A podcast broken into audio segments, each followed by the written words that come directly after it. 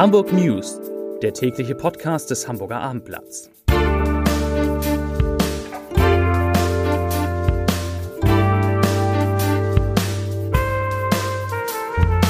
Herzlich willkommen. Mein Name ist Lars Heider und im letzten Podcast des Hamburger Abendblatts in dieser Woche geht es natürlich um die neuen Regeln, mit denen Hamburg die schnelle Ausbreitung des Coronavirus, wenn nicht stoppen, so doch verlangsamen will. Dazu hat es heute eine Sondersitzung, eine Krisensitzung, kann man sagen, des Senats gegeben. Weitere Themen. Friedrich Merz war zu Gast in der Abendblatt-Redaktion. Die A1 wird am Wochenende großräumig gesperrt. Das Amtsgericht warnt Unternehmer vor Betrügern und OMR-Gründer Philipp Westermeier hat seinen ersten Dokumentarfilm gedreht. Ja, bevor es damit losgeht, die Top 3, die drei meistgelesenen Texte auf abendblatt.de. Auf Platz 3 Möbelhaus Schulenberg, der reale Irrsinn geht weiter. Auf Platz 2 wie ein Rentner vier Trickbetrüger in die Falle lockt. Und auf Platz 1, wen wundert's, Hamburg, höchste Zahl an Neuinfektionen. Das waren die Top 3. Ja, wie gesagt, heute hat sich der Senat zu einer Sondersitzung getroffen, um darüber zu beraten, wie der steile Anstieg der Corona-Neuinfektion in Hamburg gestoppt werden kann. Aktuell sind heute am Freitag noch einmal 360 Fälle dazugekommen, so viele wie nie zuvor. Der 7-Tage-Wert, der liegt jetzt bei 75,1 je 100.000 Einwohner. Anfang der Woche war noch deutlich unter 50.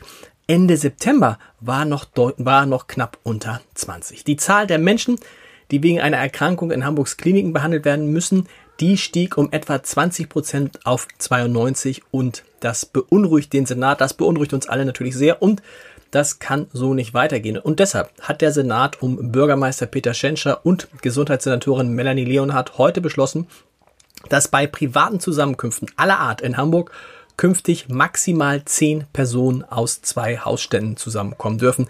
Das gilt ab Montag. Weitere Entscheidungen der Winterdom wird nun leider doch abgesagt und das ist ja eine positive Nachricht. In Pflege und anderen Einrichtungen soll es verstärkt jetzt Schnelltests auf Corona geben, damit die Menschen, die dort leben, doch noch von ihren Angehörigen besucht werden können. Das in aller Kürze die drei wichtigsten Entscheidungen. Ansgar W. Lose, das ist ein Infektiologe am Uniklinikum in Eppendorf, der musste sich im Frühjahr viel Kritik anhören, als er unter anderem forderte, die Schulen und die Kitas trotz der Corona-Pandemie offen zu halten. Heute wissen wir, dass er damit recht hatte und dass die Schließung der Schulen aus heutiger Sicht ein Fehler war. Nun haben wir, nun hat das Abendblatt mit Lose darüber gesprochen, worauf es denn jetzt in diesem Herbst und Winter, der ja so schwierig angefangen hat in Sachen Corona, ankommt. Und Lose sagt, es kommt vor allem auf den Schutz von Risiko, Risikopersonen an, der gar nicht so schwierig sei. Ich zitiere, was der Experte sagt. Es geht nicht darum, diese Menschen zu Hause einzusperren. Risikopersonen können sich sehr gut selber schützen so wie wir uns im Krankenhaus als Ärzte inzwischen auch sehr, sehr zuverlässig dafür schützen können, dass uns Patienten anstecken, nämlich durch das Tragen von FFP2-Masken. Diese müssen allerdings leichter erhältlich sein und wir benötigen bessere Schulungen über die korrekte Verwendung der Masken insgesamt und darüber, welcher Bürger welche Masken unter welchen Umständen tragen sollte. Zitat Ende. Ja, FFP2-Masken eine Lösung vielleicht der Corona-Krise und eine Hoffnung, dass wir besser durch den Herbst und den Winter kommen.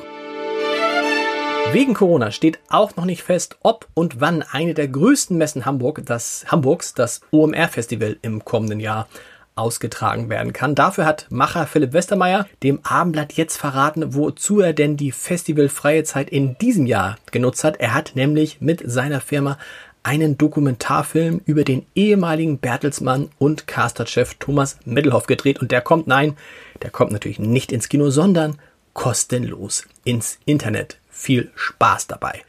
So, das vielleicht zu Corona. Das ist das Ende des großen Corona-Blogs. Es gibt natürlich noch andere Nachrichten aus Hamburg. Das Amtsgericht Hamburg, das warnt Hamburger, die ein Unternehmen gegründet haben, vor dem, ich zitiere, Wiederaufleben einer bekannten Betrugsmasche. Firmengründer würden nämlich in diesen Wochen offiziell aussehende Schreiben vom Amtsgericht Hamburg inklusive Bundesadleraufdruck kriegen, in denen sie aufgefordert werden, mehr als 800 Euro für eine sogenannte Handelsregisterbekanntmachung zu zahlen.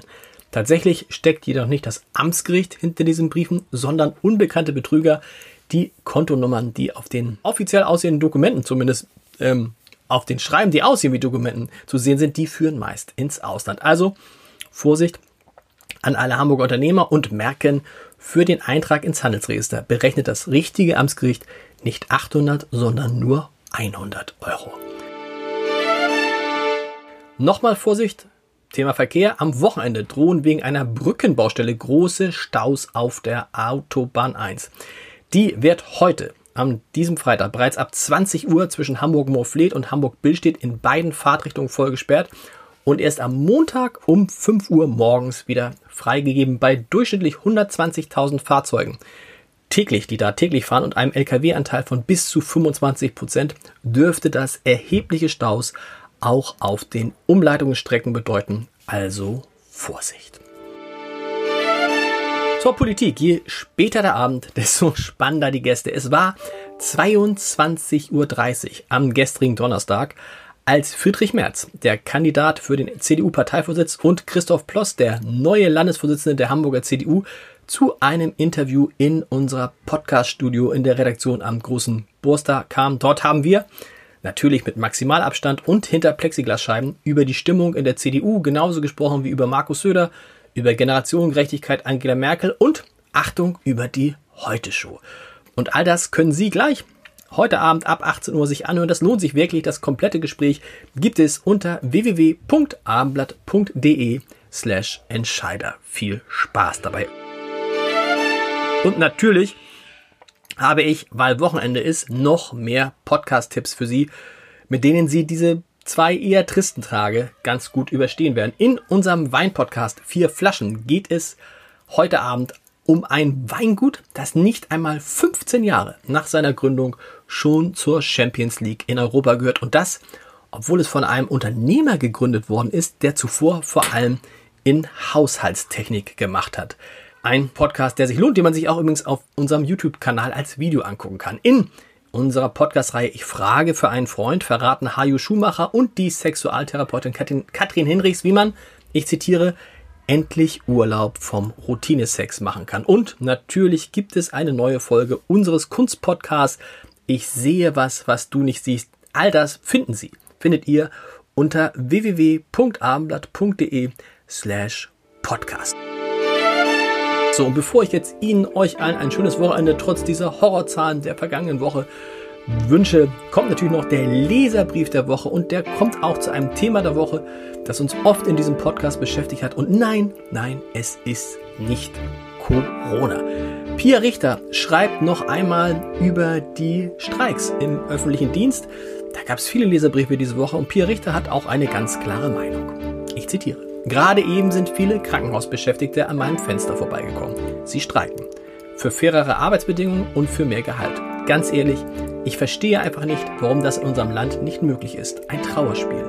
Gerade in dieser Krise haben wir alle mitbekommen, wie wichtig Krankenpfleger und Krankenpflegerinnen sind. Da hilft nicht nur Applaus von der Bevölkerung. Ich finde es wichtig, dass sie streiken und hoffe, es bewirkt endlich einmal was. Leserbriefende. Liebe Frau Richter, vielen Dank. Es bewirkt hoffentlich einmal was. Das gilt hoffentlich auch, auch, auch für die Corona-Regeln, für die neuen und für die alten Corona-Regeln.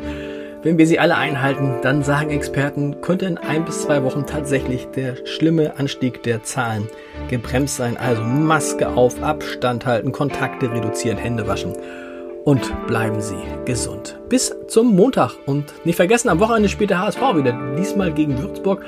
Vielleicht gelingt ihm ja der fünfte Sieg in Folge in der zweiten Liga. Ein schönes Wochenende, bis Montag. Tschüss.